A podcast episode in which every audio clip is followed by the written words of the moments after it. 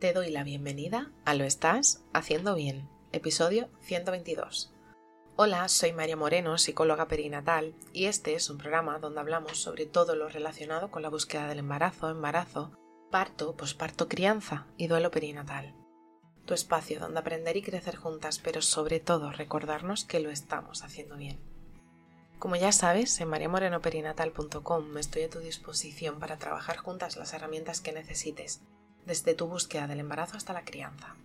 Además, si has sufrido una pérdida, no estás sola. Estoy aquí para ayudarte a avanzar desde ese sufrimiento hacia el agradecido recuerdo. Hoy es martes 27 de septiembre de 2022 y vamos a hablar sobre la superfetación. ¿Sabes lo que es? En pocas palabras, quedarte embarazada cuando ya estás embarazada consiste en el proceso en el que se fecundan dos óvulos que han sido expulsados con días de diferencia o durante distintos ciclos menstruales. Tu útero puede albergar dos bebés de edades gestacionales diferentes, pero al final serán dos bebés gemelos mellizos. Muchas veces las posibilidades de tener un bebé son reducidas, pero te quedaste embarazada. Pero esto es una realidad con muy, muy pocos casos. De forma normal, las mujeres no podemos quedar embarazadas una vez que estamos embarazadas, pero existen algunas condiciones que podrían dar que esto sucediera. En un embarazo normal, las propiedades de tu útero hace que no se pueda producir una segunda implantación o se producen cambios hormonales que no permiten que se produzca una segunda evolución. Pero la realidad es que esto ocurre. Y la realidad también es que existen pocos casos documentados a nivel médico, pero sí es cierto que existen.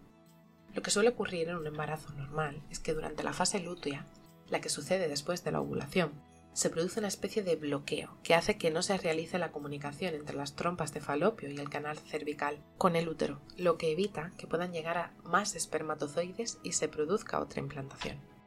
El diagnóstico de este tipo de embarazo se suele descubrir cuando se detectan diferentes semanas de gestación entre embriones que se encuentran en el útero materno suelen estar relacionados con embarazos que se han logrado con técnicas de reproducción asistida, donde ha fallado la inhibición del ciclo natural, o se han producido una maduración de varios folículos en, este, en esta técnica de reproducción asistida en diferentes momentos, o en mujeres con ovarios poliquísticos, donde la maduración de los folículos también ha podido realizarse en diferentes momentos. No existen para nada riesgos asociados a este tipo de embarazo, ya que se considera como un embarazo múltiple normal, donde habría que tener en cuenta las diferentes edades gestacionales de los y las bebés a la hora de nacer, por si se tuviera que tener algún cuidado extra. Esto es difícil que suceda, no te voy a mentir, pero es cierto que sucede.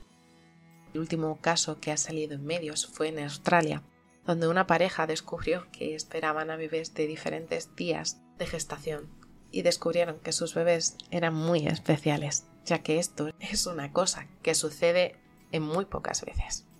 Así que si estás en ese momento en el que te acabas de descubrir que en raras ocasiones te puedes quedar embarazada estando embarazada, te abrazo fuerte, no estás sola. Y bueno, hasta aquí el episodio 122 de Lo estás haciendo bien.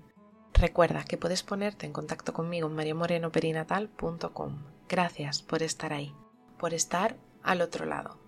Nos escuchamos mañana miércoles con temáticas relacionadas con el parto. Y recuerda, lo estás haciendo bien.